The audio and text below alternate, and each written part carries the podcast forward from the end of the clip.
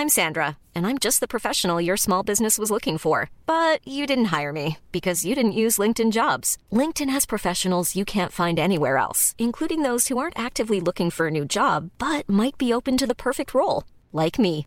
In a given month, over 70% of LinkedIn users don't visit other leading job sites. So if you're not looking on LinkedIn, you'll miss out on great candidates like Sandra. Start hiring professionals like a professional. Post your free job on linkedin.com/people today. Hi, I'm Daniel, founder of Pretty Litter. Did you know cats tend to hide symptoms of sickness and pain? I learned this the hard way after losing my cat Gingy. So I created Pretty Litter, a health monitoring litter that helps detect early signs of illness by changing colors, saving you money and potentially your cat's life. Pretty Litter is veterinarian developed, and it's the easiest way to keep tabs on your fur baby's health right at home. Go to prettylitter.com and use code ACAST for 20% off your first order and a free cat toy. Terms and conditions apply. See site for details.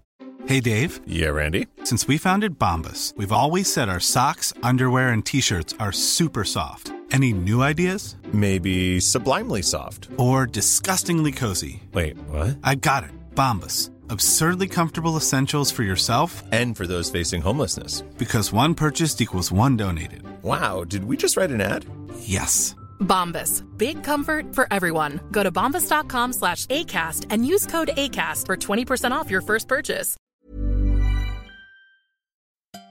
Tant qu'on se lance pas dans la contradiction, on peut pas détruire une idée. Et c'est pour ça qu'aujourd'hui, quand il y a des gens qui disent euh, punch nazi, oui, vous allez le frapper, il va faire quoi? Une fois qu'il aura pris un pain, il va voter Europe Écologie? Bienvenue sur Nouvelle École, le podcast pour sortir des sentiers battus où je vais à la rencontre de gens passionnés au parcours atypique. Cette semaine, j'accueille un odieux connard. Non, ne vous méprenez pas, c'est bien son nom. L'odieux connard tient un blog qui attire chaque année des millions de visiteurs et sur lequel il a professionnalisé la mauvaise foi et le cynisme. Je l'ai découvert il y a plusieurs années via ses spoilers de blockbuster et je n'ai plus jamais décroché. C'est le type qui me fait le plus rire sur internet. On évoque son parcours complètement atypique. Avant de gagner sa vie comme auteur, Odieux Connard a été prof d'histoire géo, patron, s'est engagé en politique. Bref, on a énormément de choses à dire. On parle de Game of Thrones, de Tarantino, de l'éducation, de la vie d'artiste et de l'écriture. Pensez à vous abonner sur iTunes ou SoundCloud, ça m'aide énormément et bonne écoute. Voilà, donc ce sera à table avec le dieu connard. euh, C'est à table avec l'odieux connard. Bonjour Voilà. connard. Bonjour. Euh, Merci de, de, de venir euh, sur Nouvelle École. Euh, on- euh, pff, rapidement, je te présente, mais euh, moi j'ai découvert ton blog il y a euh, peut-être 5 ans quand même. Ça fait combien de temps que ça existe Ça fait euh, 8 ans. 8 ans Ouais, donc moi j'ai découvert j'ai découvert à l'époque où il y avait Prometheus, ce genre de choses. Je vois, Et- effectivement. Et, euh, et en fait, c'est donc le, le blog de l'odieux connard, c'est un blog sur lequel tu, tu fais preuve de cynisme sur un tout un tas de sujets, principalement le cinéma. Et où tu, euh, en fait, là, moi j'ai connu ça à travers les, les articles dans lesquels tu vas spoiler les blockbusters et euh, tu nous spoiles le film en entier en mettant en évidence toutes les incohérences. Exactement. Ce qui a fait que rapidement j'ai arrêté d'aller voir des films au cinéma puisque j'allais voir un film, je me suis dit, génial, euh, Interstellar par exemple. Et ensuite j'allais lire ta chronique et je me disais mais en fait je suis complètement con, il y a rien qui se tient dans ce film. Et, et, euh, j'ai commencé à, à beaucoup partager ça et sur ton blog, c'est un blog qui a vachement bien marché, il y, a des, il y a des millions de lecteurs dessus. Euh, chaque année, on a 6 millions de personnes, là, au dernier, au dernier recensement, donc c'est c'est bien, je ne me plains pas. Et tu as aussi euh, publié euh, ah, on est, donc on est au bar, les aléas du, euh, du direct. Merci beaucoup. tu as aussi publié euh, deux livres. Tout à fait. Euh, qu'il est bon d'être mauvais, le premier, et le deuxième qui est La, La vie, c'est bien, le cynisme, c'est mieux. Exactement. Exactement. Et euh, mais en fait, on va parler de plein de choses. On va parler d'odieux, enfin dans le temps qu'on a imparti, on va parler d'odieux connard, on va parler de ton parcours, et parce que tu as aussi été professeur d'histoire-géographie. C'est vrai. Tu es un passionné de Première Guerre mondiale et d'histoire, sur lequel tu as aussi travaillé. Exactement. Mais je voulais revenir un petit peu sur euh, sur euh, odieux connard pour commencer pour ceux qui qui te connaissent pas. Euh, je t'ai entendu dire que tu avais commencé le blog sur un coup de tête. Comment ça s'est passé exactement? Euh, il faut savoir que les, on, va- on a parlé des spoils, des spoilers de films, et au départ je les faisais de vive voix. Euh, donc mes amis en avaient euh, un peu marre que je leur spoil les films en sortant du cinéma en expliquant pourquoi c'était nul. Donc on a fini par me dire mais arrête de nous emmerder, va faire ça en ligne. Donc euh, je suis allé emmerder les gens en ligne. Un soir j'ai dit bon allez on essaie. Ça se trouve dans trois semaines je vais arrêter. C'était sur quoi le, le premier spoil? C'était G.I. Joe. Ok. C'était G.I. Joe. J'avais commencé par d'autres articles, j'avais écrit des conneries sur Harry Potter ou autre, enfin voilà. Et puis j'ai fait le premier spoiler sur G.I. Joe et là j'ai eu un débarquement de troupes. euh, donc j'ai fait bon, je vais écrire d'autres, je vais continuer à écrire et, euh, et 8 ans plus tard, je suis toujours là. Donc apparemment c'était une bonne idée. T'avais pas prévu que des gens viendraient euh, lire tes non, articles très franchement non. Je suis parti en me disant allez, j'essaie, on verra bien, mais sans. Internet est vaste, hein. C'est Ouais. une goutte d'eau dans l'océan. C'est une idée que t'avais depuis longtemps, mais que t'avais repoussée ou euh, Oui. Ouais. C'est, j'ai souvent, euh, j'ai un côté procrastinateur de ce côté-là, bah, comme beaucoup de gens. Hein. Je fais des projets et je repousse. J'ai fait ça pour le blog, et puis là, ça faisait bien trois ans et quelques que je parlais de faire des, même plus, peut-être même bientôt quatre ans que je parlais de faire des vidéos. J'ai commencé uniquement cette année à en faire, où je ne me montre pas, mais en tout cas à faire de la vidéo. Tes vidéos YouTube. Euh, ouais, je les mets. On va, on va dire des vidéos YouTube. Ouais, je les mets sur YouTube par principe, mais sinon, euh, je les mets sur Facebook et Twitter.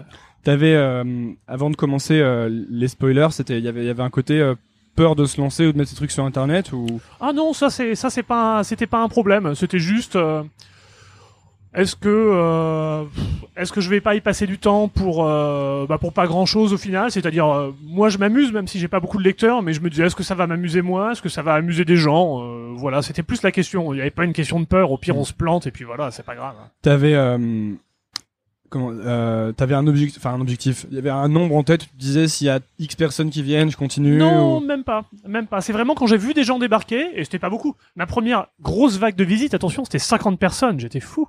50 personnes, pensez-vous, monsieur, c'est ce que je faisais en une journée. Et ça c'était le premier article? Enfin le premier C'était le premier truc où j'ai euh, où j'ai où j'ai vu d'un coup mes statistiques monter. Non, je crois que le premier mois, en tout, j'ai eu 19 personnes. hein. D'accord, bah, ça me rappelle un peu mes débuts hein.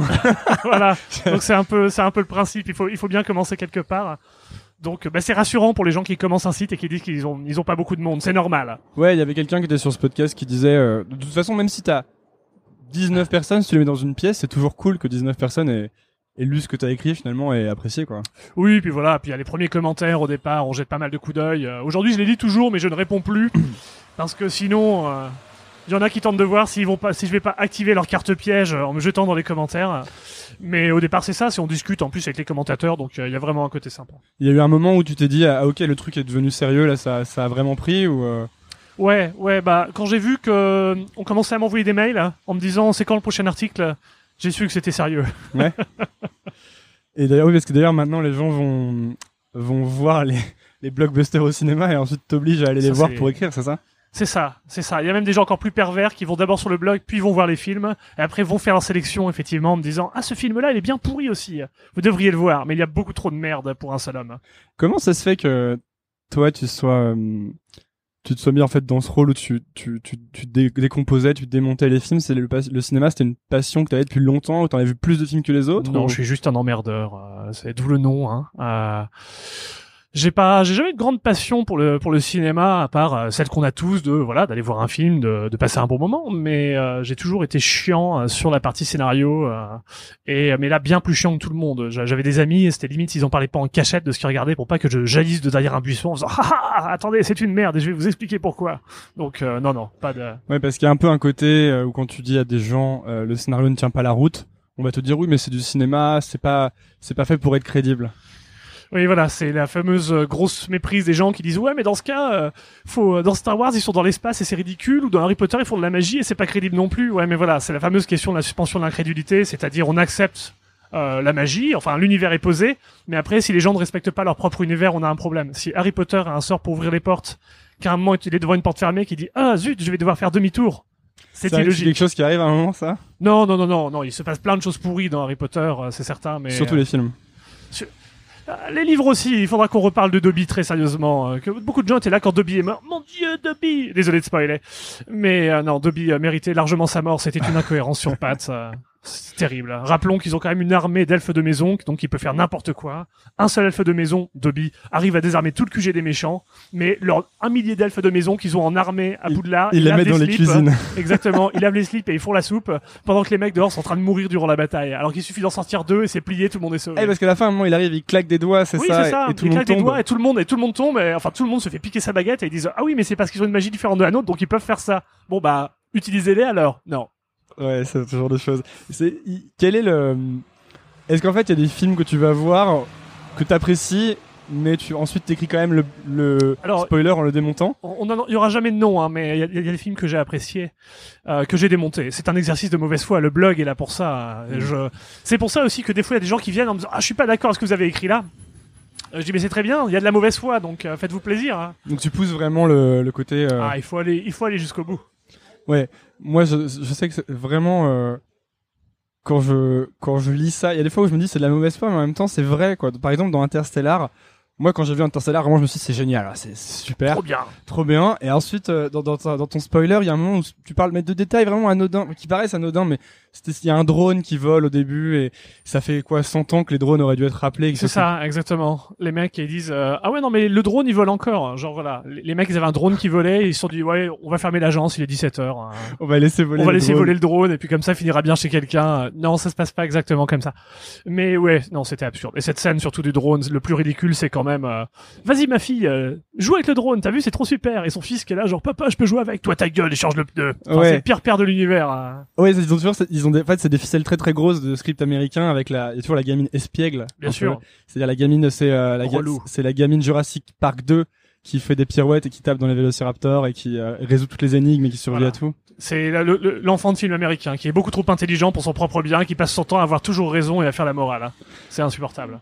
En fait, est-ce que c'est un truc auquel tu t'es intéressé un moment, euh, est-ce que tu as eu envie d'écrire des scripts ou d'aider des gens à écrire des scripts? Ah, il y a, alors on m'a déjà envoyé des, on m'a déjà envoyé des scripts pour que je, je passe derrière et je fasse ce qu'on appelle le script doctor, donc que j'aille chercher les erreurs euh, dans le script.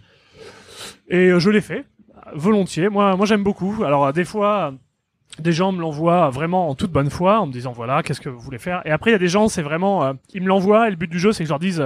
Ah là là, même moi je n'arrive à trouver aucun défaut. Hmm. Sauf que ça se passe pas comme ça et du coup ils sont ils sont vexés. J'ai déjà eu des gens très vexés en disant mais ça tient pas votre truc, il est pas bien. Et, euh, et non. Tu leur écris, tu leur écris façon spoiler euh, avec des blagues ou pas? Oui, je mets des blagues dedans. Je leur dis, machin, il a qu'à faire ça. Là, c'est bon, à 17h, on va tous au lit, euh, c'est plié, enfin, voilà. Comment euh, en fait moi je vais du coup je vais plus au ciné parce que euh, je pense que j'ai un peu trop lu ton blog et que maintenant à chaque fois que je vais voir un film je vois ces choses. Et j'ai plus l'impression d'être surpris. Alors que quand j'étais gamin bah je voyais des films. Euh, quand t'as pas quand t'as pas encore vu 100 blockbusters américains il y a un peu la surprise Oui. et du coup tu les apprécies. Euh, mais comment t'expliques qu'il y ait des que ce soit toujours les mêmes ficelles aussi grosses et finalement aussi, aussi faciles? Euh, je sais que t'es un grand fan de je sais que t'étais fan de Game of Thrones en tout cas. Et cette dernière saison euh, alors que Game of. Thrones, alors que Game of Thrones nous habituait à des, des, des, des surprises en fait. Ça qui était différent, ce qu'il y a des surprises, on savait jamais qui allait mourir, les choses se tenaient assez bien. La dernière saison, c'est euh, les tout le monde a des bottes de 7 lieux, traverse la carte Ça- en ça deux fait, minutes. Ça fait trois saisons, c'est à part en sucette, les enfants. Mais euh, en fait, c'est facile. Plus ils ont fait intervenir de scénaristes télévisés, euh, enfin télévision, pardon, plus ils ont eu de, plus ils ont eu ce genre de choses. Pourquoi? C'est parce qu'il y a des écoles, hein, ce qui forment, et qui leur disent, bah voilà, il y a telle ou telle ficelle qu'on peut utiliser. Donc c'est un peu le problème quand on fait de la créativité de groupe, c'est que bah, on finit avoir des ficelles communes, on finit par avoir des ficelles communes. Et il y a effectivement beaucoup de ficelles, bah, très simples à utiliser. Merci. Sans compter le fait qu'on est soi-même utilisé par ceux qu'on voit. Merci à vous. Oui, Voilà, on, se- on on fait servir en même temps, voilà, parce que c'est, on a dit c'est une saison, je mange avec le dieu connard, donc le dieu connard mange à partir de maintenant. Avec- je va- sais pas comment il va faire avec un micro à la Comment main. va-t-il hein. faire Tu veux Il va devoir improviser. Tu veux qu'on non on peut poser on peut poser 10 minutes hein. Non, non, mais il y a pas de souci. On va déjà commencer euh, tranquille. Quoique, allez, vas-y, on pose 10 minutes. Ouais, posons. ouais. Je sais plus ce qu'on disait sur. euh, On, on devait sûrement. Parce que pendant que tu mangeais, tu m'as, mis en évidence des choses que je n'avais même pas vues sur euh, les derniers épisodes de Game of Thrones. Non, on n'est pas sur Game of Thrones. En fait, on, disait, spoiler, on disait euh, que l'écriture, la, médiocrité de l'écriture saute aux yeux quand on se rend compte que c'est écrit pour rendre service à ceux qui écrivent en fait. Et tu me disais que c'est parce qu'il y a des écoles en fait, c'est ça? C'est ça, c'était le concept de. euh, il y a- aux États-Unis, par exemple, il y a des universités donc d'écriture créative. Le problème, c'est qu'on quand on apprend tous du même professeur, déjà on va, on aura des, des biais et c'est normal, même si on a sa propre écriture hein, à côté. Et accessoirement, quand on a les mêmes sources d'inspiration, et c'est normal, les mêmes films, la même culture, et on est quand même un monde très mondialisé, donc on a des références communes. Game of, Thrones en fait partie. Euh, on est forcément influencé, on va recours aux mêmes ficelles parce qu'elles nous ont plu. Donc c'est aussi pour ça qu'on trouve pas mal de choses. Après, c'est aussi parce qu'il y a carrément euh, des pas des générateurs de scripts, mais des des cadres, des carcans de scripts qui existent. Par exemple, un bon un bon film classique, c'est euh, une première partie, on va découvrir le héros. qui va souvent gagner ses pouvoirs, s'il en a, en tout cas qui va, qui va nous montrer comment il travaille. Voilà, ça va être le personnage fait sa première mission, qui est toujours un succès. Pre- Prenez le début d'Inception, même s'il se passe n'importe quoi, c'est pour mettre des éléments en place, mais une intro. Ensuite, on va commencer à glisser d'autres personnages, le méchant. Une première mission qui devrait pas trop, une, enfin une première aventure qui devrait pas trop mal se passer. Le méchant qui va intervenir. Un moment où tout va être perdu, on pense que tout est perdu, et là il y a la dernière mission où les héros récupèrent tout alors que tout était perdu. En général, c'est là que le monde risque d'exploser. Ouais. Mais c'est étonnant que ça. Enfin, je sais pas si c'est étonnant, justement. Moi, je m'étonne du fait que ça fonctionne autant, aussi bien, et que finalement, Hollywood a même maintenant arrêté, on dirait, carrément toute création originale, et on a que des remakes, et que des arcs d'histoire de, de ce genre-là, quoi. bah, ça fonctionne parce qu'il y a une clientèle et parce que pour beaucoup de gens, euh, et on sait ce que c'est, hein, euh, on s'assoit au cinéma, on est un cerveau. Est-ce que moi j'ai rien contre ça? Et euh, si c'est bien rythmé, qu'il y a des belles images, combien de gens ont dit ouais bon l'histoire était pourrie, mais là là là c'était spectaculaire. C'est pour ça qu'aujourd'hui le budget effets spéciaux, enfin voilà, un effet spécial raté, on entend parler durant des jours. Un scénario raté, toute la presse s'en fout. Ouais, notamment Star Wars 7, qui est la copie conforme de Star Wars 4. C'était tellement intelligent. Après nous avoir fait du marketing durant un an en disant attention, hein, vous allez voir ce que vous allez voir. Ça va être plus sombre. Qu'est-ce que c'était sombre? Putain, c'était le même. Enfin bon, c'est mais c'est ça. Et le problème, c'est que c'est passé. Beaucoup de gens ont dit euh, ah oui, d'accord, mais c'est du fan service. Oui, mais tu peux faire du fan service sans sans refaire le même film. Le fan service, c'est euh, ce qui consiste à donner aux gens ce qu'ils attendent, c'est ça? Exactement. C'est euh, dans Star Wars, par exemple, le fan service, ça va être de caser tout ce qui a marqué leur enfance, tel vaisseau, tel véhicule, telle référence à tel personnage, enfin voilà, jouer sur les ficelles de l'univers pour donner aux gens ce qu'ils attendent. Reprendre exactement. les anciens acteurs, ce genre de Voilà, choses. tout à fait.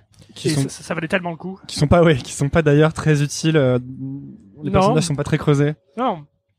Harrison Ford ne- se contente de rajouter une incohérence durant près de 45 minutes de film dans le dernier Star Wars. Quelle est l'incohérence? L'incohérence, c'est qu'ils ont la carte, savent où ils doivent se rendre, et là, ils tombent sur Harrison Ford qui leur dit Venez, je sais comment on va s'y rendre. D'abord, on va passer chez la cantina, à la cantina d'une pote. En fait, il n'y en a pas besoin. Ah oui Mais s'ils passent pas à la cantina, ils trouvent pas sabre laser, ils peuvent pas faire certaines scènes, etc. Mais techniquement, ils ont déjà la carte, c'est même la fameuse scène où ils négocient avec BB-8 pour dire est-ce que tu peux nous dire où est la base rebelle? Et une fois qu'ils ont la base rebelle, ils rencontrent Harrison Ford, alors qu'ils en ont pas besoin. Ouais, bah c'est encore un, encore un truc que, que j'ai raté. Il y a, il y, a des- il y a des films qui trouvent... euh, Parce que je sais que, par exemple, la série The Wire trouve Clémence, à tes yeux.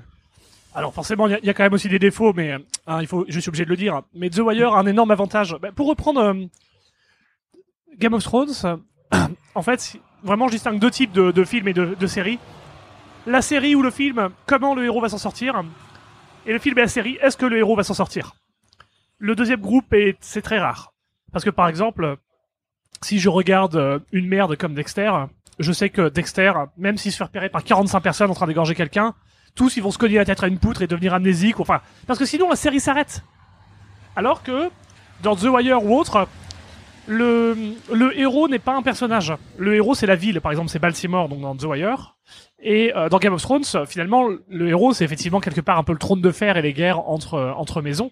Mais il n'y a pas de vrai héros, sauf depuis que la télévision a décidé de s'en emparer et que Jon Snow est devenu une espèce de super héros invincible. Ouais, ce qui rend le, qui rend le truc finalement beaucoup moins appréciable. Là, dans Game of Thrones, on a vraiment le sentiment qu'ils sont bon, allez, hop, on emballe tout, on finit toutes les intrigues d'un coup, vous me, vous me fusionnez tout ça. on arrête de faire des complots, c'est trop long, on n'a plus le temps. Maintenant, on égorge les gens et c'est parti, donc euh, voilà. Ouais, et dans, dans tout ton boulot, euh, dans tes articles, dans tes bouquins, tu montres vraiment, il y a des gros ficelles qui reviennent tout le temps. Par exemple, il y a le, le, le syndrome Armageddon. C'est quoi? Si tu peux en parler Syndrome Armageddon, c'est la succession des merdes pour euh, faire durer le film. Armageddon, si vous regardez la, les dernières 45 minutes du film, c'est insupportable. C'est les mecs qui disent euh, Bon, alors attention, faut pas qu'on rate l'atterrissage. Oh mon dieu, j'ai raté l'atterrissage. Bon, alors maintenant, faut pas qu'on perde le véhicule. Oh mon dieu, j'ai perdu le véhicule. Bon, maintenant, faut surtout pas qu'on pète la mine. Oh mon dieu, j'ai pété la mine. Enfin, C'est un peu ce que tu reproches à Breaking Bad aussi, non? Ah bah Breaking Bad, Breaking Bad c'est euh, mais en plus ils l'ont admis à la fin donc c'est pour ça que c'était rigolo parce que je, je prêchais dans le désert durant durant des années et à la fin des scénaristes à avouer le personnage de Jesse Ouais. devait mourir à l'épisode vraiment dès la première saison parce qu'il n'a aucun intérêt vu qu'il est content de merder. Donc il a aucune raison de travailler avec mais en fait on le fait merder en boucle parce que sinon le héros est riche et c'est fini. Le héros aurait pu... Ouais, c'est la nécessité de faire continuer les trucs, du- qui est du coup forcément une nécessité euh, marketing ou de production, quoi. L'autre ficelle insupportable qu'on retrouve beaucoup et Breaking Bad en fait partie, c'est euh, beaucoup de séries ont ce, ont ce problème, c'est la multiplication des intrigues secondaires et des personnages dont on n'a rien à foutre. Euh, généralement, par exemple, ça va être genre dans Breaking Bad, c'est bon, bah maintenant, euh, ah bah sa belle-sœur elle est kleptomane. Mais qu'est-ce qu'on en a à foutre? Je veux dire, le mec il est en train de faire de la drogue et on va te parler maintenant des problèmes euh, dans le couple de sa belle-sœur. C'est voilà, il y a même il y a eu des épisodes où il y avait moins de 10 minutes à l'écran sur l'intrigue principale. Mais il y en a qui vont te dire que c'est pour rendre le, le truc plus crédible, donner plus de profondeur au script. euh, Ouais ouais, plus crédible et plus de profondeur au script. On dirait presque un, un GN français euh, quand se s'entrecroisent euh, un million d'intrigues secondaires euh, au même endroit, euh, 150 sociétés secrètes euh, parce que ouais ouais, mais sinon il y a pas d'intrigue. Bah si t'en fais une bonne et puis ça a marché. C'est peut-être qu'il n'y a pas assez d'histoire, c'est ça? Voilà. C'est- C'est-à-dire qu'effectivement, quand on dit non, mais ça va être chiant, bah ok, bah pose-toi la question de pourquoi ça va être chiant. Il y en a un que tu attaques beaucoup, c'est Tarantino aussi. Oui, parce que ça fait des années qu'il fait le même film. Euh, Qui lui aussi est considéré comme euh, un des plus grands, si ce n'est le plus grand, et- ouais, et, mais qui fait euh, bah, par exemple, j'ai- revu il y a très très peu de temps Une nuit en enfer. Donc toute la première partie est faite par euh, Quentin Tarantino. Et on retrouve les thèmes chers à Tarantino. Une nuit d'enfer, c'est Die Hard? Euh, non, non, une nuit, une nuit en enfer, c'est euh, c'est From Dawn to Dusk, Ah oui. From Dusk to Dawn. Euh, donc où grosso modo, c'est deux truands qui passent la frontière, qui vont dans un bar, et là effectivement, euh, le bar n'est pas exactement ce qu'ils attendent. Euh, sauf que la- le trailer français montrait exactement ce qu'il y avait dans le bar, ce qui était dommage. Mais en tout cas, euh, pour revenir sur le sujet, on retrouve tout ce qui est cher à lui. Des truands, des costards, des mecs qui vont chercher des burgers et qui ont des discussions improbables, des psychopathes. Euh, on pourrait prendre Reservoir Dogs, pourrait prendre Pulp Fiction, et puis après il nous fait le même film en boucle. Alors je vais faire cinq scènes, ouais, cinq chapitres, Ouais, avec euh, des tonnes de dialogues euh, sur euh, un sujet de son choix, de préférence le cinéma ou un truc proche du cinéma, des tonnes de fanservice, c'est-à-dire des références au cinéma en boucle, et au bout d'un moment tu te dis mais merde, fais un nouveau film, et surtout un passage de repas ou de dialogue qui, du- qui est sans fin, et où ça, on sait que ça va finir en fusillade. Du genre, euh, la scène du pourboire dans Reservoir Dogs. Mais dans Reservoir Dogs, la scène du pourboire, elle est à peu près maîtrisée. C'est-à-dire que les mecs, ils tapent la discute durant un aussi, moment. non Voilà. Ils tapent, euh, ils tapent la discute durant un moment et euh... mais il y a, il y a du rythme dans les répliques. Putain, euh, Inglourious Bastards, niveau rythme raté, c'est euh, bon bah vous savez déjà comment la scène va finir, mais je vais la faire durer durant 30 minutes. Bon. Et puis Inglourious Bastards, les rajouts genre Mélanie Laurent et son intrigue. Enfin non, mais vraiment c'était pas la peine. Et il y a un truc, là ça c'est, là on parle de tous les blockbusters, il y a un truc que t'as appelé le bullbuster dans... Ouais, euh, effectivement, c'est le film français. hein. c'est... euh, c'est quoi la différence? Bah, il y en a un où tu te fais vraiment chier. C'est-à-dire que le blockbuster, même quand t'es con, tu peux rester devant. Mais un film français où c'est, alors, euh, moi j'ai une super idée de film français. C'est, ça va être sur la crise de la quarantaine. Ah putain, c'est du jamais vu. Oh là là. Ou ça va être sur le racisme. Ah, ou le racisme durant la crise de la quarantaine. Oh là, dis donc, ça commence à être ambitieux. Sinon, c'est un mec qui fait une crise de la quarantaine et part à la campagne avec ses potes. Non. Bon, si en plus on peut en faire une petite comédie, genre il a 40 ans mais il se déguise en Jones, ça sera super. Et on peut mettre Marc Lavoine dedans en fait. On peut tout mettre. Et on peut mettre Jean-Paul Rouve aussi. Mais comment tu fais en fait pour... euh, vu que tu me disais tout à l'heure que t'as parfois aidé euh, des personnes à, à corriger leur, plus ou moins leur script ou à... C'était des, Oui, oui. c'était des petits trucs. Je, hein, ouais, pas- je sais bien, mais euh, si tu comment comment on fait pour s'assurer que qu'un truc est, est cohérent? Parce que il y a énormément de choses auxquelles il faut penser quoi. Et... Alors c'est pas très compliqué. Euh, suffit de se mettre à la, suffit de se mettre à la place du personnage et se dire est-ce que, est-ce qu'il peut faire mieux? Et si, s'il peut faire mieux, est-ce qu'il aurait une raison de ne pas le faire? Parce que par exemple, euh, dans une scène où quelqu'un panique, c'est normal qu'il prenne pas forcément la meilleure, euh, la meilleure solution. On va pas, le- on va pas le punir pour ça. Par contre, le grand méchant qui veut dominer le monde depuis 30 ans, qui fait un plan de merde alors qu'il pouvait la dominer dès la première année avec son pouvoir spécial. C'est voilà, là on va dire non. Souvent c'est ça, il faut inspecter. C'est euh, ce que je répète souvent sur le blog, c'est quand on donne un pouvoir à un personnage, il risque de s'en servir. Et Comme le ça. comme le fameux pouvoir de revenir dans le temps par exemple. Oui, le pouvoir de, oui, voilà, qui qui va créer des tonnes d'incohérences. Bon, c'est, il faut, il faut se tenir à son univers. C'est pas plus compliqué que ça. Euh, moi, ce que je recommande vraiment pour ce genre de choses, il y a, je pense qu'il y a une manière où n'importe qui pourrait pour pas cher faire vérifier son script. Faut faire une partie de jeu de rôle. Tu prends ton script, tu vas chercher des joueurs et tu leur dis, essayez de défoncer mon intrigue. En général, ils la pètent en deux secondes. Avec des joueurs de jeux de rôle, tu veux les, dire les joueurs de jeux de rôle, ouais. Ouais. Parce que les mecs, ils passent leur vie à jouer des personnages et à tenter de pourrir l'intrigue principale en trouvant le moyen d'aller plus vite ou d'être plus efficace. Hmm. S'ils y arrivent, c'est que l'intrigue est pas mal. C'est un truc avec lequel tu euh, tu gagnes ta, tu gagnes ta vie maintenant, odieux connard. Parce que je sais que t'as jamais voulu mettre de pub, t'as jamais voulu mettre de pub sur Alors, le site. Effectivement, je ne gagne pas d'argent avec les vidéos que j'ai faites là, sur le petit théâtre des opérations ou avec le blog du connard. Mais euh, bah, je gagne de l'argent avec les livres que je fais. Moi, mon objectif, c'est de pas faire de pub et que les gens, qui, bah voilà, si quelqu'un veut acheter le livre, il l'achète pour avoir le livre, euh, pour lire le livre, mais pas ou pour me soutenir, mais qui est pas. En fait, il y a un côté pervers de la publicité, c'est si je touche de l'argent à partir de la publicité, je vais tenter de faire des choses qui accrochent le maximum de vues. Et à la fin, je dirais par faire, euh, c'est cette incohérence que vous n'avez jamais vue. La sixième va vraiment vous surprendre. Bon, voilà. Ouais, bah c'est un peu le problème des films, tout le monde fait. C'est que vu que tu commences à toucher de l'argent pour des trucs qui marchent, tu veux faire plus de trucs qui marchent. À mon avis, tenter, voilà. Non, mais il y a une question d'argent. C'est pour ça qu'il faut vraiment, faut, Parce que par exemple pour le Star Wars 7, Oui. euh, on a tous envie qu'il fasse quelque chose de nouveau, de différent, de risqué, mais sauf que les, et les studios le prennent peut-être en lui disant ça, sauf qu'ils lui disent bon maintenant t'es gentil mais on a acheté, euh, on a Disney a acheté Star Wars X milliards, faut qu'on rentabilise sur X films. Mais ils auraient, ils auraient pu, et ils auraient pu, euh, même sans prendre beaucoup de risques, mais juste faire une histoire différente. Ça aurait pas été. Je demande pas grand chose. Moi, je demande un film différent du précédent. Enfin, pas un copier-coller. Mais surtout que c'est le c'est la troisième fois qu'ils font le copier-coller vu que déjà dans le Retour du Jedi il y avait déjà l'étoile noire. Et puis les scénaristes qui ont fait des choses qui marchaient, ils en ont eu. Ils ont fait quand même tout l'univers étendu Star Wars. Euh, Il y a eu des jeux vidéo Star Wars avec pas mal, avec des intrigues qui des fois n'étaient n'étaient pas bêtes. Donc ils, auraient juste pu récupérer des trucs éventuellement à droite et à gauche et se faire quelque chose mais à peu de frais. Mais non, ils ont dit les mecs, on va vraiment juste faire de la merde. Et les, le- les gens ont fait ah c'était trop bien. Mais il y a la théorie comme quoi euh, c'est euh, le premier était du fan service pour qu'ensuite ils puissent faire autre chose. T'as sûrement entendu ça aussi. Ouais non. Ouais. Non. ouais. En fait, quand tu commences à chercher, ça c'est un truc que, mais que tu dis souvent. Quand tu commences à chercher trop d'excuses au script ou à ce que les gens ont fait, c'est que c'est pas bon signe. Voilà, exactement. Les gens qui vous disent non non mais euh, en fait tout se tient euh, depuis le début, c'est voilà, c'est comme la théorie du complot. En prenant des éléments que personne ne peut vérifier, on a forcément raison. Et comment tu fais du coup pour euh, pour euh, bah là, je suis content, je, je te capte entre deux pendant un de tes voyages sur Paris. Comment tu fais pour parce que je- donc tu fais d'autres choses dans ta vie? T'es Oui. consultant, je crois. Alors je suis consultant, justement, je suis en train d'arrêter pour euh, ne plus faire que de l'écriture à plein temps. Mais euh, consultant, donc c'est voleur, bien inscrit à l'URSSAF, hein, faut le dire. donc je vais chez les gens qui n'ont pas de problème, je leur en trouve. Et euh, je m'occupe des problèmes en question. Donc quelque part, je suis un peu une sorte de pompier pyromane. Mais non, non, voilà, donc c'est c'est ce que j'ai bah, longtemps fait à côté. Euh, J'enseigne dans des filières justement liées à tout ce qui est euh, digital, numérique, où je parle beaucoup justement d'écriture numérique. Donc c'est toujours intéressant de dire bonjour, je suis le dieu connard à ses élèves. C'est Mm. c'est un concept qui plaît. Euh, mais voilà, aujourd'hui, je bah j'écris. C'est quoi ton ton mode de vie? Enfin, comment tu comment t'es organisé? Euh, alors, j'ai un, mode de vie particulier, c'est que comme euh, on- on- j'essaie de ne de vivre confortablement, c'est-à-dire que je pourrais gagner beaucoup plus d'argent en vraiment en y allant euh, comme un fou tous les jours, bah, comme en, en consultant ou autre, enfin aller chercher du client. Euh, quand j'ai ce qu'il me faut, que j'estime que j'ai ce qu'il faut pour vivre confortablement, donc j'ai ma notion de confort personnel, euh, qui est correcte. J'estime que bah c'est bien. Du coup, il y a du temps parce que le temps, ça coûte de l'argent euh, quelque part. Si je peux pas faire ce que je veux de mes journées, j'ai un problème. Donc ce que je fais, c'est que généralement une journée de du connard, ça consiste, enfin une semaine de du connard, c'est j'ai déjà une journée réservée au blog. Euh, Un jour journées- par semaine sur réservé au blog, ça bouge pas ça. obligatoire. Même si je fais pas forcément un article par semaine, une fois par semaine, on- je, je m'occupe un peu du blog. Ou de préparer les prochaines vidéos, enfin je m'occupe de, de la partie du connard.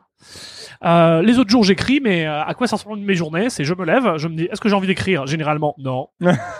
Donc je fais autre chose, je fais de l'administratif, enfin tout ce qu'on connaît tous dans nos vies, euh, Ouais, de ouais. tout à fait fascinant. Je file ça à Diego en disant vas-y Diego va bosser un peu. Et ensuite euh, je glande, je profite, euh, je vais voir des potes, je fais ma vie. Et t'as fini par écrire dans cette journée ou pas encore? non, et en fait, voilà. Et après, vers 23 heures, après avoir joué en ligne avec des potes à des jeux de stratégie où évidemment je joue le fasciste de service, je fais bon allez, il est temps d'aller bosser. Et donc là, j'écris de nuit. Mais la nuit, euh, je suis super productif, donc euh, j'arrive à j'arrive à, tenir- à tenir mes délais assez facilement. Tu te couches, euh, tu es dur à coucher à 4 heures du mat. euh, Voilà. Voilà, c'est là je me dis là c'est le moment. Mais c'est pareil des fois en pleine journée, je me dis oh là c'est le moment. Alors ça paraît ridicule, ça fait genre un artiste me dit oui, euh, vous savez, moi j'ai des moments d'inspiration. C'est pas vrai, c'est juste comme quand on est étudiant. C'est il y a des moments où on sait qu'on est bien pour réviser là. hmm. Bah voilà, c'est pas de l'inspiration ou autre, c'est juste que c'est le c'est le moment et ça ça marche bien. Faut le but c'est pas de travailler trop dans la journée, c'est de travailler des heures productives. How would you like to look five years younger? In a clinical study, people that had volume added with Juvederm Voluma XC in the cheeks perceived themselves as looking five years younger at six months after treatment. Look younger, feel like you. Add volume for lift and contour in the cheeks with Juvederm Voluma XC. Reverse signs of aging by adding volume to smooth laugh lines with Juvederm Volure XC. For important safety information and to find a licensed specialist, visit juvederm.com. That's J U V E D E R M.com. Not for people with severe allergic reactions, allergies to lidocaine, or the proteins used in Juvederm. Common side effects include injection site redness, swelling, pain, tenderness, firmness, lumps, bumps, bruising, discoloration, or itching. There's a risk of unintentional injection into a blood vessel, which can cause vision abnormalities, blindness, stroke, temporary scabs, or scarring. Talk to a licensed specialist to find out if it's right for you. Burrow is a furniture company known for timeless design and thoughtful construction, and free shipping, and that extends to their outdoor collection. Their outdoor furniture is built to withstand the elements, featuring rust-proof stainless steel hardware, weather-ready teak, and quick-dry foam cushions. For Memorial Day, get 15% off your Burrow purchase at burrow.com slash ACAST and up to 25% off outdoor. That's up to 25% off outdoor furniture at burrow.com slash ACAST. Ouais, parce que tu peux pas être productif plus de X heures dans la journée, quoi. C'est Non, clairement pas. Et puis en plus, euh, Toi, c'est quoi que tu considères une, une, une bonne journée, une journée réussie, disons, à ce niveau-là? C'est 4 heures de boulot. 4 heures de boulot? 4 heures de boulot, c'est une journée réussie. Ça veut dire par exemple 1 heure le matin, 1 heure l'après-midi, 2 heures le soir. Mhm. Mais je suis aussi productif quand en travaillant 7 heures dans un bureau, en faisant un peu de Facebook à droite, un peu de Twitter à gauche, euh, en allant glander ici, regarder des vidéos discrètement, taper la discussion avec les autres avec la cafette, enfin. Voilà. La seule question que je me pose, c'est est-ce que je respecte mes délais? En général, j'ai la chance, et c'est pour ça que je peux aujourd'hui vivre de mon écriture, c'est que quand on me donne des délais, généralement je rentre bien avant. Ah ouais? Les éditeurs sont contents. Tu es- t'es pas du genre à attendre jusqu'à la deadline? Tout à l'heure, tu disais que t'étais un peu procrastinateur. Ouais, mais en fait, euh, sur plein de, sur plein de choses, voilà, genre les gros projets, je me dis, ah, faut que je le fasse. Là, par exemple, j'ai une idée de livre. Je me suis dit, je vais l'écrire cet été. En fait, j'ai géré plein de trucs à côté, j'ai repoussé, je finirai par le faire. Mais, euh, mais voilà. Par contre, sur tout ce qui est deadline, quand on me file un délai, euh, j'aime bien, j'aime être professionnel. Et chose amusante d'ailleurs, ce qui fait qu'aujourd'hui, j'arrive à, avoir des clients facilement et à vivre en étant indépendant. Parce que c'est une question, il y a plein de gens qui veulent en être indépendant.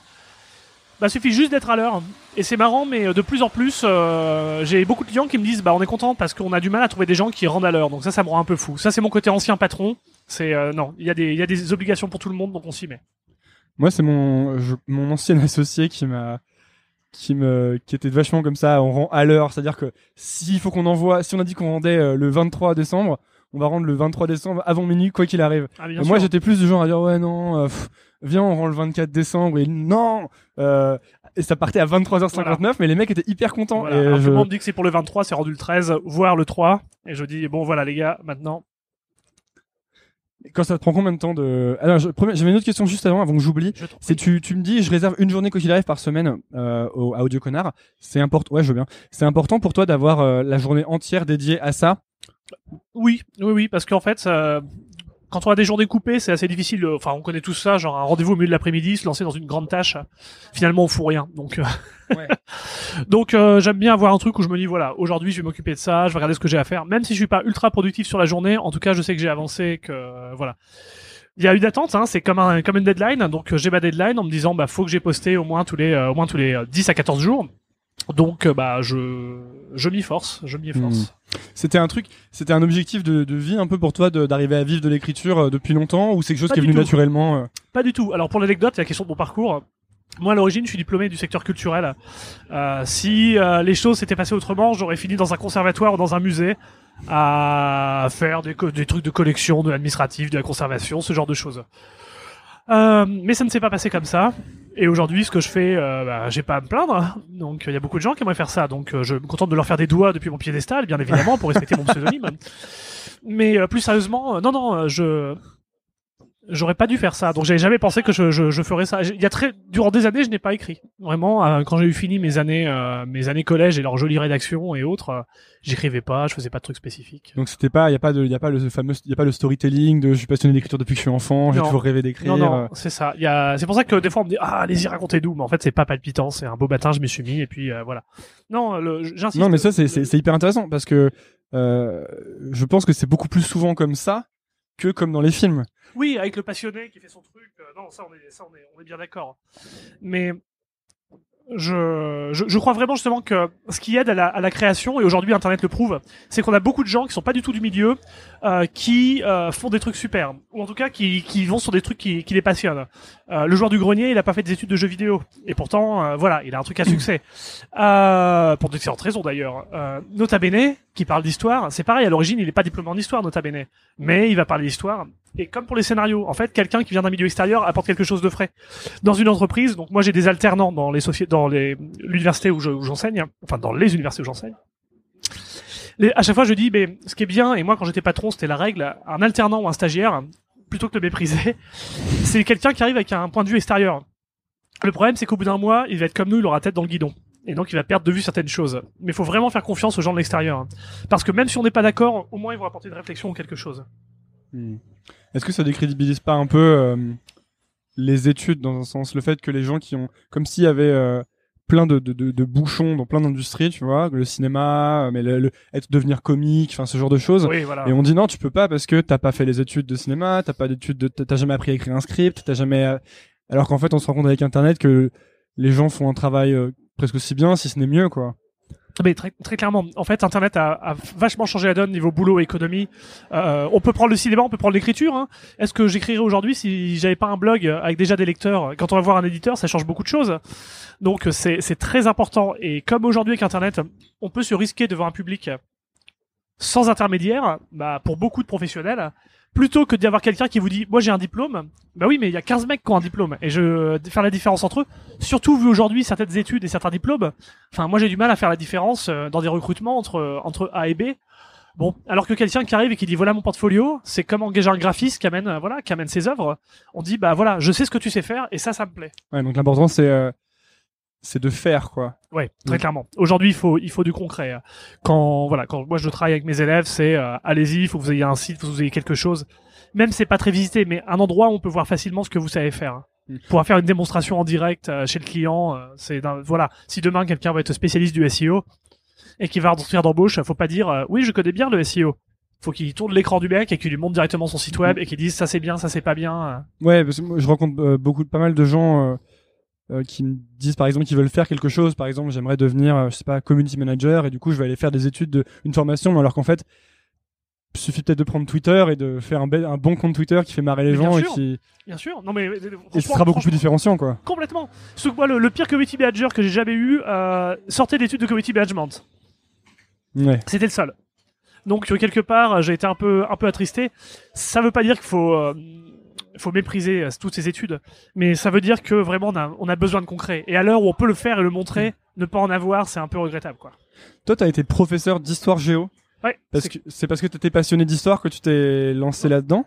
Bah oui, oui, oui. En fait, euh, bah, que j'étais passionné d'histoire et qu'en sortant de mes études, je me suis dit bon bah faut bosser quand même. Et euh, je, je vous passe les, les, les détails, mon cher, mais euh, je suis rentré dans l'éducation nationale par accident, on va dire. C'est vraiment, je suis rentré dans un bureau pour accompagner une amie. Il manquait de personnel. Et ils ont fait, vous là, est-ce que vous avez un diplôme? Oui. Est-ce que ça vous intéresse? Allez, c'est parti. Donc euh, vraiment, c'est par accident. J'ai même pas eu à faire de lettres ou quoi que ce soit. Et euh, et donc euh, ouais, l'histoire. Mais après effectivement, donc j'ai fait euh, j'ai fait prof d'histoire géo en lycée, un petit peu en collège. Et euh, l'occasion donc de devenir euh, cynique et de faire du one man show parce que euh, comme je le dis souvent et j'aime me prendre comme référence bien évidemment. Euh, être prof, c'est un one man show, le public n'a pas le droit de sortir, donc c'est parfait pour répéter. Ouais. T'en t'en as gardé quel, euh, t'en as gardé quel euh, ressenti de, de cette expérience en tant que prof dans les collèges, lycées? C'est qu'il faut brûler l'éducation nationale, hein. voilà, en entier et commencer à refaire quelque chose. Pourquoi je dis ça? C'est parce qu'aujourd'hui, regardez chaque année le bac. Bon, c'est une vaste blague. On donne les résultats minimum du bac avant que le bac soit passé. On dit on veut emmener toute une génération au bac, mais non, il faut pas. Au contraire, faut peut-être revaloriser d'autres types de diplômes, d'autres types de profils, parce qu'on n'emmènera pas tout le monde et que le fil à tout le monde, bah ça dévalorise aussi le truc. Mais comme il n'a jamais eu de valeur, à part sanctionner la fin des études secondaires, quand aujourd'hui on me dit oui j'ai le bac, très bien, écrivez-moi un texte et qu'il y a 15 fautes dedans, ah bah oui, mais aujourd'hui on donne le bac à des gens qui savent pas écrire le français. Ah, mais des gens, euh, je veux dire encore, ce seraient des gens qui viennent de l'étranger, qui ont passé le bac, etc. Je comprendrais. Mais non, non, c'est des gens qui sont nés en France, qui ont vécu 18 ans en France, qui ont fait toute leur éducation en France, des fois dans très bonnes écoles, mais qui écrivent mal. Et ils sont diplômés. Et là, je fais, ah ouais, c'est bien. Donc ça, ça sert à rien. On est là pour faire bachoter. On n'apprend pas à comprendre, on apprend à apprendre. Tu veux dire qu'il faudrait, en plus d'apprendre à apprendre, apprendre à comprendre, c'est ça? Bah, moi, j'étais parti, je suis un grand partisan de la compréhension euh, avant le par cœur. Et Ah, parce que oui, ce, que ce dont tu parles, c'est qu'on on apprend à apprendre par cœur, en fait. Voilà, c'est ça. ça. C'est du, bah, c'est du, on apprend à bachoter. Ouais. C'est pour ça que, euh, mis devant une situation concrète, euh, c'est un peu difficile. Et c'est aussi pour ça que c'est appréciable durant les études supérieures. On a tous souvent connu au moins un enseignant qui nous faisait des choses concrètes. On disait merde, ça nous change un peu la vie. Alors que ré- réviser des définitions, c'est bien, mais le jour où j'ai besoin de la définition, aujourd'hui, euh, ou, ou qui illustre même. Moi, je sais que j'ai- j'ai- je me suis quand même beaucoup fait chier euh, pendant mes, mes, mes études au collège et au lycée, mais parfois, parfois, il y a quelqu'un qui arrive et qui brille parce qu'il fait les choses un peu différemment. Et notamment, je, à la fin de mon lycée où j'étais complètement euh, perdu, crise d'adolescence, euh, je veux faire, je veux être rocker, etc. Euh, j'ai eu un super prof d'histoire. Et ce qu'il faisait en fait, c'est pas, c'est la seule différence, c'est qu'au lieu de lire le bouquin ou de nous demander d'apprendre des choses par cœur, il nous racontait des histoires. Ce qui paraît à peu près évident puisque c'est de l'histoire. Oui, mais, oui, c'est vrai, mais ça passe, ça passe beaucoup mieux parce que les anecdotes, la manière de faire, ça, ça compte énormément. C'est et effectivement le côté anecdote quand on raconte l'histoire, euh, voilà, bon, on pourra parler de ce que je fais à côté, mais c'est euh, c'est vachement important et beaucoup de gens le retiennent. Je me suis aperçu que mes élèves, euh, par exemple, pour prendre un exemple tout bête, à l'époque où j'enseignais, le premier Assassin's Creed euh, était sorti depuis pas si longtemps que ça. Et donc avec mes classes de Assassin's Creed seconde, étant un jeu vidéo. tout à fait, Très très mal écrit. entre autres. Mais, mais, et alors là, attention, parce que malgré toutes les erreurs, euh, j'avais une classe, c'était les élèves qui avaient été renvoyés de tous les autres établissements d'un département réunis en une seule classe. Donc autrement dit, on rigolait bien quand on arrivait là. Bon, ils se foutaient de tout, mais il y avait un truc qu'ils maîtrisaient, c'était les croisades. Et pourquoi? Bah parce que Assassin's Creed. Alors oui, il y avait des fautes dedans et des fautes énormes, mais malgré tout, ils avaient énormément de connaissances. Donc c'est pour ça qu'il y a, voilà, il y a quand même des choses à faire avec ça. Il faut pas tout balancer. euh. Ouais, moi je disais mal écrit, c'est plus au niveau du, au niveau du script et du fait Ah non, que. oui, du personnage qui est débile. Voilà, euh, c'est ça. Non, non, quand non. Il, voilà, quand il égorge un mec qui dit Ah, mes frères qui sont situés au 3 rue du Petit Lapin euh, Oui. t'attendent et j'aime les kebabs. Et que lui, il se relève en disant Il aime les kebabs? C'est un indice. Voilà, il va passer tout le jeu à faire autre chose. Assassin's Creed 3, d'ailleurs, rappelons, est à brûler. Et euh, mais du coup, ouais, ce que tu dis, c'est intéressant parce que même si euh, et ça, ça peut se, on peut faire un parallèle avec le cinéma. Même si le script est nul et mal écrit, finalement, s'il y a une véracité dans les faits, ou ça peut permettre aux gens de s'intéresser à des thèmes auxquels ils seraient pas intéressés sinon. On peut toujours tirer quelque chose de bénéfique hein, de, de Oui. quoi que ce soit. Donc euh, voilà. Là, je parlais sur ce, je parlais vraiment parce que le vecteur jeu vidéo justement a été assez décrié en euh, ces, ces dernières années sur ah là là, c'est pas bien. Bon, pourquoi pas. Mais euh, sur le cinéma, euh, c'est pareil. On peut intéresser les gens à un sujet. Je vais prendre un exemple tout bête. Titanic. Titanic, avant la sortie de Titanic, c'était un drame avec des chiffres et une date. Et en fait, tout le monde s'en foutait de Titanic. James Cameron, à l'origine, il a fait, euh, il y a deux films qu'il a fait euh, sur des sur des plongées sur bateau. Il a fait euh, Expédition Bismarck, qui n'est pas connu, et euh, Titanic. Expédition Bismarck, c'est un documentaire et ça a pas, ça a marché. Il a, ça a pas fait un gros truc. C'était pour la télévision en plus. Alors que euh, Titanic, en fait, il a juste pris une histoire, tout ce qu'il y a de plus classique, et il l'a mis sur un événement historique. Mais on a eu des millions de gens passionnés par l'histoire du Titanic parce qu'on leur a fait connaître comme ça. Oui, le film est pourri, je peux vous cracher dessus quand vous voulez, tant que vous voulez, mais malgré tout, c'est la question du est-ce qu'on arrive à intéresser les gens à la fin? Là, c'était pas l'objectif, c'était de faire du fric. Hein. Mais en tout cas, je, je retiens quand même que la manière de raconter les choses ou d'aborder un sujet, bah, ça joue énormément. Tu crois qu'il y a une manière de peut-être moderniser la manière dont on la façon dont on enseigne les choses Tiens, voilà une question euh, pour euh, pour l'odieux connard. Si t'étais euh, tu parles tu parles plus de politique dans ton nouveau dans ton Oui. dernier bouquin. Si t'étais euh, en charge, qu'est-ce que tu qu'est-ce que tu ferais en fait? Alors déjà, je, première- je- non mais une chose quoi que Je ferais fusiller tous les pédagogues. Ça serait déjà la, première réforme, c'est important. Non, mais faudrait commencer, faudrait vraiment commencer par l'éducation, hein, parce que on va être franc aujourd'hui, on, peut- on peut déjà réformer, ça va être compliqué. Mais si on veut faire quoi que ce soit, si on n'a pas des gens éduqués, euh, c'est c'est pas la peine. hein. Euh, c'est ce que je disais pour prendre un exemple tout bête. On est à Paris, les rues sont dégueu. Euh, on demande à des gens pas capables de tenir des rues propres de tenir la démocratie propre. Donc c'est un peu un peu compliqué quoi. Euh, pff, et pareil, aujourd'hui, à l'heure d'Internet, on a vraiment besoin de gens avec de l'esprit critique, apprendre à vérifier des sources, à reconnaître quand il y a quand même un truc un peu. Tant qu'on n'aura pas ça, on peut, on peut pas faire grand chose. Donc après, euh, Et dans l'éducation, dans l'enseignement, c'est quoi un peu le le fruit le plus bas selon toi, si tu vois ce que je veux dire? Le, la première chose, euh, Ouais, le truc le plus facile à faire quoi qui ah, facile. Non, mais tu le, le- on dit le quick win.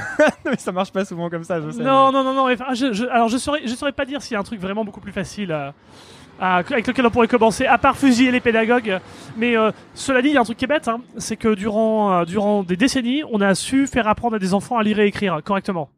On pourrait peut-être commencer par revenir à ça. Pourquoi ça marche plus hein? Bah parce que derrière on s'est dit non mais l'enfant et tout il se sent opprimé quand il écrit mal alors attends euh, sou- souvenez-vous de la méthode globale braves gens euh, où on a dit non non mais euh, on avait une bonne méthode les gens ils apprenaient à lire on va la changer. Mais pourquoi elle marche? Non non mais on a un truc encore mieux et ça marchait plus.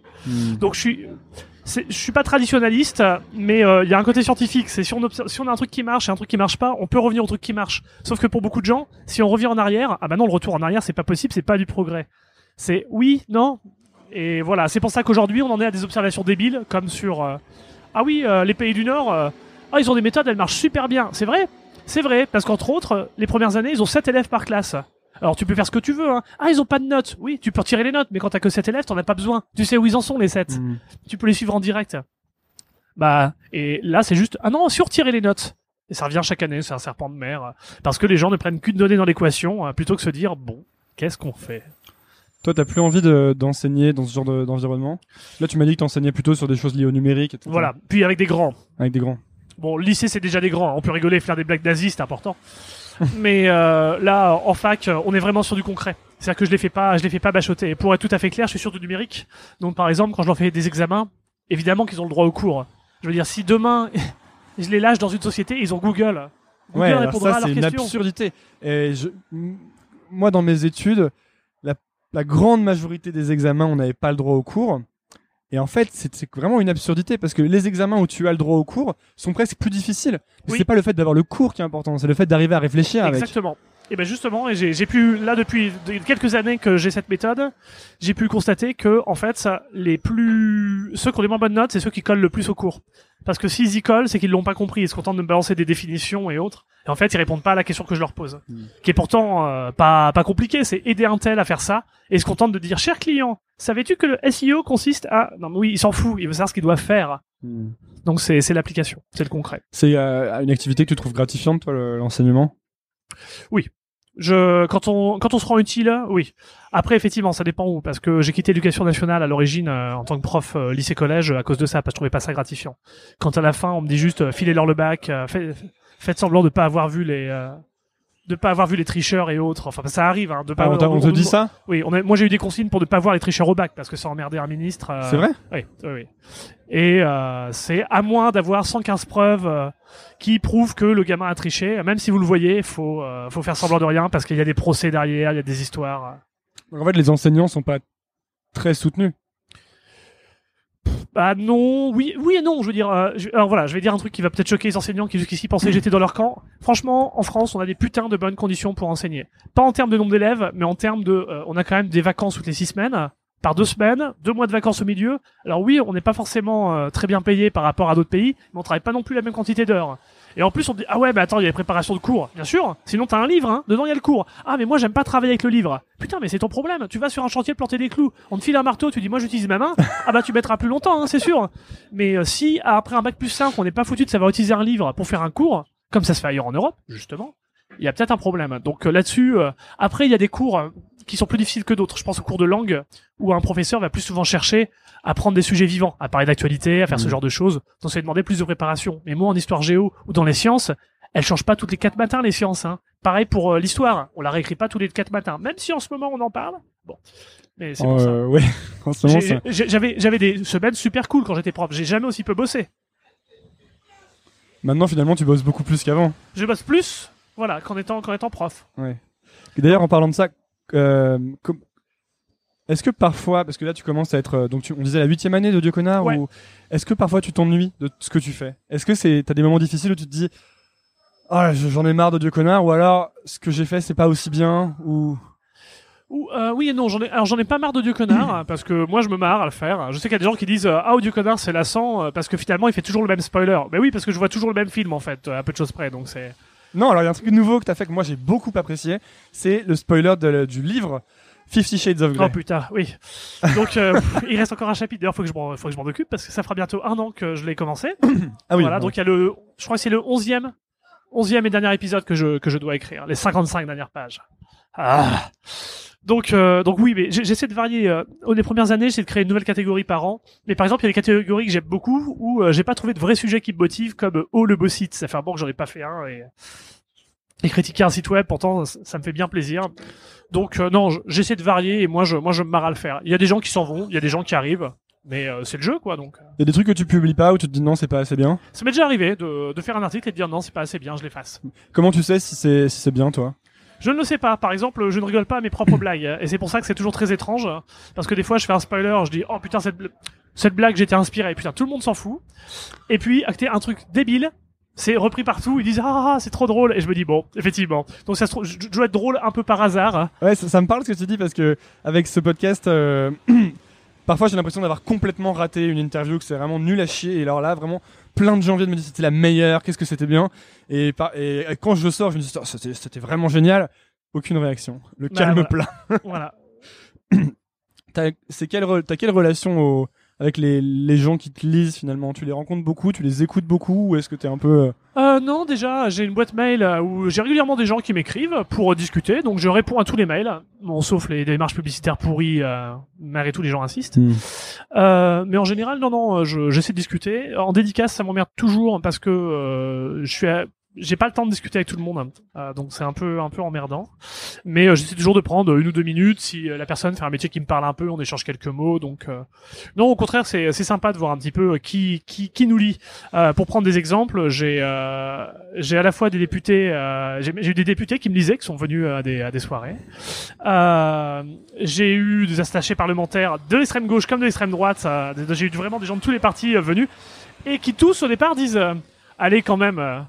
Vous êtes un peu d'accord avec moi, non? Et c'est très marrant parce que les gens font des projections et on se dit mais euh, pff, bon, à part la personne d'extrême droite qui disait non moi ça, ça va, j'arrive à voir régulièrement qu'on est on n'est pas d'accord.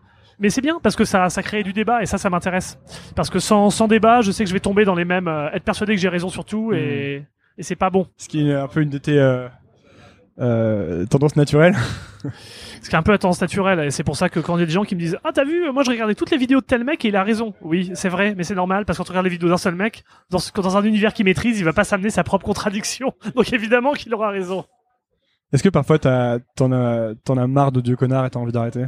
Non, jamais. Au contraire, moi ça me fait, euh, ça me fait bien rire. Des fois, je souffle en me disant Oh non, non, non, ça fait déjà. Euh, dix jours que j'ai pas écrit, il faut que je me bouge le cul et, et j'ai pas d'idée et des fois ça m'arrive. Alors je finis par en trouver une où il y a un sujet qui me tombe tout cuit dans le bec, enfin il se passe des choses. Mais euh, mais non non, j'en ai j'en ai euh, jamais eu marre. On m'a souvent demandé euh, est-ce que tu penses que le blog s'arrêtera un jour? Alors oui, il faudra bien parce que je ne suis pas éternel. Mais euh, peut-être qu'un jour je dirais je dirais stop, mais là en 8 ans, j'ai jamais eu envie euh, de aujourd'hui, j'ai un rythme de croisière qui fonctionne, j'ai un lectorat avec qui ça se passe bien. J'essaie de nouvelles choses qui fonctionnent très bien, euh, dont j'ai vraiment vraiment pas à me plaindre. Est-ce que euh, en ce moment j'ai l'impression que tu parles de plus en plus de politique, mais peut-être que je me trompe. Oh non, ça j'en ai, j'en toujours fait un peu. Au début du blog, beaucoup moins. Mais c'est aussi une des raisons pour lesquelles j'ai pas de pub sur le blog. C'est que voilà, là-dessus, je peux, je peux être un peu polémiste euh, sans, sans trop de problèmes.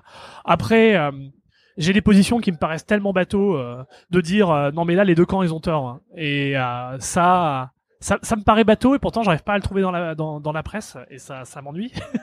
Tu veux dire que la presse va toujours trouver un, un, un, un blanc et un noir, un vainqueur, Ouais. un perdant? Voilà. Et souvent, voilà, on m'a dit, euh, mais attends, t'as critiqué mon camp, donc euh, euh, t'es dans le camp d'en face. Ouais, mais non, j'ai critiqué aussi le camp d'en face. Le fameux euh, si vous n'êtes si vous ne dénoncez pas complètement ce camp, vous êtes avec eux. Voilà. Le fameux vous êtes un nazi si vous trouvez que le, Voilà. le type ouais. Voilà, là par exemple, pour reprendre euh, dernièrement euh, bah, le fait, la question des États-Unis, avec les démontages de statues et les manifestations d'extrême droite, où dis bah voilà, là, les, les, les deux camps, euh, je suis, je suis pas d'a- d'accord avec eux. Euh, bon, sauf que il y, y a un des camps qui a roulé sur personne en bagnole. hein. Par contre, y a, ça reste un camp qui tabasse des gens à coups de batte dans la rue, donc ça, ça me pose aussi problème. Mais, euh, mais voilà, j'ai un souci avec euh, avec les deux camps euh, sur euh, et où la manière de faire. euh, et au moins l'idéologie, au moins avec un des camps particulièrement. Et c'est difficile de se positionner là-dessus parce que pour beaucoup de gens, quand je dis attendez, je suis pas d'accord avec l'extrême droite, ça me paraît évident. Mais ça, c'était stupide. C'est comme un jour, bah, la première fois, je me suis, où j'ai eu beaucoup de féministes qui me sont tombés dessus en disant ah du connard, salaud machiste. C'est quand j'avais dit les fémènes qui étaient dans une manifestation. je crois que c'était la quoi, c'était la, la, la, la- c'était quoi la, la marche pour tous, la famille pour tous. la- la- le mariage pour tous. Le mariage, alors il y avait le mariage pour tous en face, il- la manif pour Ah, tous. la manif pour tous, Voilà, pardon, merci. ouais. Il y avait une manifestation, c'était l'extrême droite, effectivement. euh, c'était peut-être pas la manif pour tous, en tout cas c'était proche. L'extrême droite euh, qui manifestait, et les femmes étaient au milieu, arroser, euh, arroser les gens à coups d'extincteur en hurlant tiens c'est du saint sperme. Et donc effectivement il y avait eu baston et je disais oui c'est stupide de frapper les gens, c'est complètement stupide. Mais est-ce que vous croyez pas que c'était absurde de débarquer au milieu d'une manifestation. Imaginons demain hein, une manifestation de gauche et quelqu'un qui arrive en milieu en se torchant avec le Coran en disant tiens c'est de la merde pour Allah. Est-ce qu'on dirait pas c'est un gros con intolérant qui vient foutre la merde? Bon, voilà. Donc euh, c'est le souci du oui, mais c'est pour la bonne cause. Oui, certes, le féminisme euh, c'est une bonne cause. Après, il y a la manière dont on le défend. Ouais, c'est pour ça que mais et c'est une opinion euh, que- qui est assez impopulaire. Je me rends compte auprès de, des gens que je connais, mais que j'aime bien le côté liberté d'expression euh, plus ou moins totale comme ils essaient d'avoir aux États-Unis, qu'ils ont essayé d'avoir, parce que sinon dès que tu rentres dans une liberté d'expression qui n'est pas totale, ce qui se passe c'est qu'il va y avoir des gens qui vont décider de ce qu'on a le droit de dire et ce qu'on n'a pas le droit de dire. Et comme ces gens ben, sont pas plus neutres que les autres, sont forcément aussi biaisés, il y a une il y a un catch 22 comme euh, ils disent en. Oui, alors c'est alors parce qu'il y a une question de limite qui est assez euh, simple à, à limiter. On va on va prendre le harcèlement de rue. Est-ce que c'est de la liberté d'expression? Ah. Vaste sujet, hein, et je, je ne pense pas qu'effectivement se faire emmerder dans la rue par une meuf, qui- par un mec qui fait eh, mademoiselle, mademoiselle, vas-y. Bon, ça soit spécialement. euh, mais sur la question des opinions, effectivement, on arrive à un stade où euh, quelqu'un peut pas manifester une, une opinion, même avec laquelle on n'est pas d'accord. Euh, moi, je veux dire, le mec arrive et me dit euh, Hitler est formidable. Je vais pas l'empêcher de le dire. Par contre, je vais sérieusement discuter avec lui parce qu'on va avoir un problème. Mais surtout que tant qu'on va l'interdire, on va donner un côté attrayant et on ne va pas contredire. Tant Mhm. qu'on se lance pas dans la contradiction, on peut pas détruire une idée. Et c'est pour ça qu'aujourd'hui, quand il y a des gens qui disent euh, punch nazi, oui, vous allez le frapper, il va faire quoi? Une fois qu'il aura pris un pain, il va voter Europe Écologie? Bien sûr que non. Il aura pris un pain, il va se radicaliser et tout le monde va aller dans sa tranchée euh, se faire la guerre. Donc, il y a une vraie question d'utilitarisme. C'est qu'est-ce qu'on essaie de faire? Et donc, sur la liberté d'expression, moi, je pense que ça a vraiment une vraie utilité et que on a toujours voulu interdire des choses pour la bonne cause. Personne se lève le matin en disant tiens, je vais faire de la censure, mais moi, je sais que je suis méchant. En fait, personne se dit je suis méchant. Mais non, ça. voilà, Euh, le mec qui dit euh, bah moi je vais interdire tel et tel livre euh, pour la pureté parce que au nom de la pureté de la race, euh, lui il est persuadé que c'est très important et qu'il le fait pour le bien de tous et que l'humanité ira mieux. Et c'est pour ça qu'il y a une, une vraie nécessité de pour mieux combattre ces idées d'essayer de comprendre comment elles naissent et c'est c'est en discutant qu'on le qu'on comprend Mm. et quand les gens me disent ouais mais tu peux pas parler avec un nazi ah oui bien sûr en cinq minutes t'as pas réussi à faire changer 10 ans d'éducation du mec ah c'est trop bête oui c'est pas facile la vie c'est pas facile le débat, mais ça c'est difficile à accepter aujourd'hui. À une époque, les gens disent ah non moi dès qu'il y a quelqu'un qui dit quelque chose qui euh, qui est pas d'accord avec moi, je suis choqué, je vais dans mon safe space. Non bordel, c'est faut qu'on y soit. Si pour toi c'est une vraie bataille, bah faut te battre. Ah bah oui moi je veux bien me battre, mais si l'ennemi il a pas le droit d'être là. Ah oui, ah bah ça va être une sacrée guerre. Hmm. Donc euh, non non aujourd'hui on a on a un souci avec ça. On a une radicalisation de, dans bien des secteurs, on le sait, mais euh, moi c'est c'est un vrai problème. Et le blog me permet euh, à ma petite hauteur hein, d'en parler, parce qu'encore une fois parler sur internet c'est rigolo, mais je critique suffisamment les gens qui passent leur temps à rester sur Twitter. C'est voilà après il y a des vraies choses à faire au quotidien. Ouais, mais bon, après chacun peut essayer d'amener ce qu'il peut, quoi, de mettre sa petite Bien pierre, sûr, bien sûr. Euh, On me dit souvent on peut pas être de tous les combats, c'est vrai, mais c'est bien d'être de moins un combat. Et par exemple, euh, voilà, moi ça me fait chier quand euh, bon, je, je vais pas détailler parce que c'est c'est privé, mais d'être engagé sur des sur pas mal de de terrains. Oui, ils apparaissent pas sur ma biographie Twitter et j'ai beaucoup de social warriors qui sont venus me dire ah oui, mais vous sur le féminisme vous faites rien. Ouais, ouais, bah écoute, on en reparlera un jour en privé si tu veux. Mais euh, voilà, et quand à côté je leur demande ce qu'ils font, ah moi une fois par semaine, je vais à une réunion où on discute, où on parle avec euh, sur sur le sujet du viol. Putain, c'est super mec, vraiment c'est super, c'est bien. C'est bien. Et vous êtes entre qui? Entre gens convaincus. Je suis sûr que ça fait trop avancer. Il y a des choses plus concrètes qu'on peut faire au quotidien Hmm. sur quantité de sujets. Voilà. On va arriver sur la fin, vu que je vais devoir te, te libérer. Euh, en fait, qu'est-ce que tu, est-ce qu'il y a un, t'as le sentiment de poursuivre un truc dans la vie ou d'avoir un peu une philosophie de vie, euh, si ce Non, n'est, j'ai- si ce n'est le cynisme et la mauvaise foi. Ouais, alors ça, ça c'est effectivement, euh, en fait, moi, mon, mon- ma philosophie de vie, c'est de, c'est de rester derrière. Des fois, parfois, j'ai envie de rester derrière une grande baie vitrée avec mon verre de brandy à la main et de regarder le monde brûler. Mais il se trouve que je suis assez stupide pour poster, pour dire ça, c'est pas cool, ce qui veut dire que apparemment, je m'en fous pas totalement. Mais euh, voilà, cynisme et mauvaise foi, ça me paraît, euh, ça me paraît important. Mais ce qui est bien, on vit, on vit vraiment une époque qui est super intéressante. Beaucoup de gens disent, moi, j'aurais bien voulu vivre à tel siècle. Non, c'est pas vrai. T'aurais voulu être riche à tel siècle. Ouais. Ah, j'aurais voulu vivre sous Louis XIV. Ouais. T'aurais voulu être un vieux bouseux qui a jamais vu le roi au fin fond de la Creuse? Non. Par contre, tu voudrais bien être à la cour. Ton problème, c'est pas quand tu veux vivre. Ton problème, c'est qu'est-ce que tu veux vivre comme expérience? Et donc, euh, voilà, on vit une époque formidable qui permet d'avoir beaucoup d'expériences, euh, de faire plein de choses. Internet n'est qu'une de ces expériences, quand même assez formidable. La question, c'est euh, à la fin, euh, à la fin de la journée, euh, qu'est-ce qu'on a fait? Voilà, euh, moi la politique j'en ai fait. Euh, je me suis même présenté euh, bon, à des petites élections, c'est des municipales. J'étais sur une liste à une époque. Euh, j'ai travaillé en politique. Aujourd'hui, euh, j'ai refait tout ce qu'il fallait pour quitter la politique et me faire suffisamment d'argent à côté pour pouvoir y retourner sans dépendre de l'argent public, parce que sinon la corruption commence comme ça. Ah, si je veux être réélu, sinon je pourrais pas payer les factures de la maison, blablabla. Faudrait que je fasse des concessions. Donc, je- moi vraiment, j'ai, c'est qu'est-ce qu'on veut. La, philosophie, c'est qu'est-ce qu'on fait? Qu'est-ce qu'on fait? Et est-ce que est-ce que c'est utile? Le blog, c'est pas un truc utile. Peut-être qu'il a une utilité à sa hauteur, mais avant tout, c'est un truc pour rire, discuter, réfléchir. Mais pour moi, ça n'a pas une utilité de, de fond, pas plus, euh, pas plus qu'un un, un journal ou autre qui a, qui a son utilité. Mais moi, c'est un minuscule journal d'un coin de web. Donc, euh, je quand, quand j'entends des gens me dire euh, attention à ce que vous dites, Dieu connard, pensez à la portée de vos propos. Oui, justement, mais c'est parce que je suis libre de dire ce que je veux que il y a des discussions qui se créent. Donc voilà, moi je suis, je reste un grand défenseur de la liberté d'expression, de la liberté de que tout le monde puisse faire pas exactement ce qu'il veut, mais en tout cas qu'il puisse se lancer pour les causes qu'il estime justes et qu'on puisse en discuter. Et aujourd'hui, c'est ce qui manque parce que c'est vraiment une époque fascinante. Question très rapide. Le film le plus mauvais. Ah, euh, alors je vais prendre le premier film sur lequel je suis devenu fou, c'est euh, Un cri dans l'océan. De qui? Voilà. Euh, alors je saurais même plus dire de qui, mais grosso modo, le pitch. Un paquebot en mer de Chine est attaqué par des terroristes. Au même moment, il y a un gentil qui a été kidnappé par les terroristes pour leur servir, pour leur servir de pilote, qui va tenter de combattre les terroristes et libérer le bateau. Mais au même moment, il est attaqué par un poulpe géant. Et au même moment, il y a une voleuse père à bord. Et au même moment, il y a le patron du bateau qui tente de faire une arnaque à l'assurance.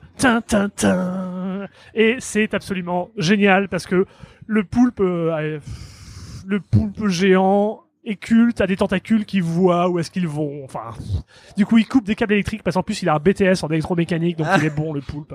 Pour fermer des portes devant les gens. Enfin, je passe les détails, mais c'est une vraie merde. C'est un nanar. C'est, enfin, pas exactement un nanar, justement, c'est proche du nanar. Moi, je fais pas dans le nanar, monsieur. Je laisse ça à Nanarland. Moi, je fais dans le blockbuster caca. Il y a un truc qui t'a écrit qui m'a fait vachement rire sur Armageddon où tu dis euh, est-ce qu'il est plus facile de prendre les euh, chercheurs bac plus 12 et de les faire devenir foreurs bac plus 2 ou de faire l'inverse? Voilà, ils ont choisi. donc c'est c'est exactement ça. Non, après là, euh, bon. Et sur le dernier film le plus mauvais que j'ai vu, on l'appellera Dunkerque. Ah ouais? Voilà, Ouais. j'étais triste. Il y a d'ailleurs il y a, il y a un spoiler là-dessus.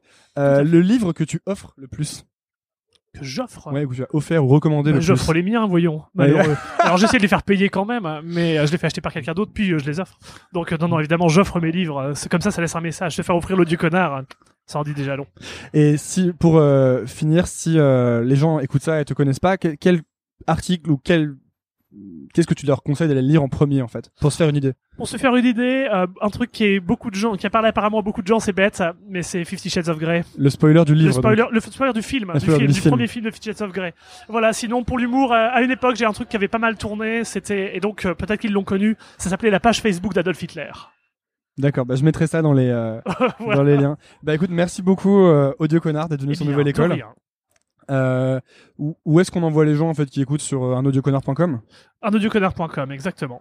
Merci beaucoup. Mais de rien. Merci d'avoir écouté. Si vous êtes encore là, déjà, bravo.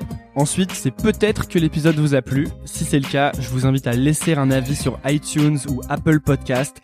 C'est ce qui m'aide le plus à gagner en visibilité. Pour cela, rien de plus simple. Lancez iTunes de votre ordinateur ou Apple Podcast de votre iPhone. Cherchez Nouvelle École, allez dans la section Notes et Avis et laissez un avis. Vous pouvez choisir le nombre d'étoiles. 5 est de loin mon préféré. Merci de soutenir ce podcast et à lundi pour un nouvel épisode. Salut Flexibility is great. That's why there's yoga. Flexibility for your insurance coverage is great too. That's why there's United Healthcare Insurance Plans. Underwritten by Golden Rule Insurance Company, United Healthcare Insurance Plans offer flexible, budget friendly coverage for medical, vision, dental, and more. One of these plans may be right for you if you're, say, between jobs, coming off your parents' plan, turning a side hustle into a full hustle, or even missed open enrollment. Want more flexibility? Find out more about United Healthcare Insurance Plans at uh1.com. Imagine the softest sheets you've ever felt. Now imagine them getting even softer over time. That's what you'll feel with Bowl and Branch's organic cotton sheets. In a recent customer survey, 96% replied that Bowl and Branch sheets get softer with every wash. Start getting your best night's sleep in these sheets that get softer and softer for years to come. Try their sheets with a 30-night guarantee. Plus, get 15% off your first order at bowlandbranch.com. Code BUTTERY. Exclusions apply. See site for details. Even when we're on a budget, we still deserve nice things. Quince is a place to scoop up stunning high-end goods for 50 to 80% less than similar brands. They have buttery soft cashmere sweaters starting at $50, luxurious Italian leather bags, and so much more. Plus, Quince only works with factories that use safe, ethical, and responsible manufacturing. Get the high-end goods you'll love without the high price tag with Quince. Go to quince.com slash style for free shipping and 365-day returns.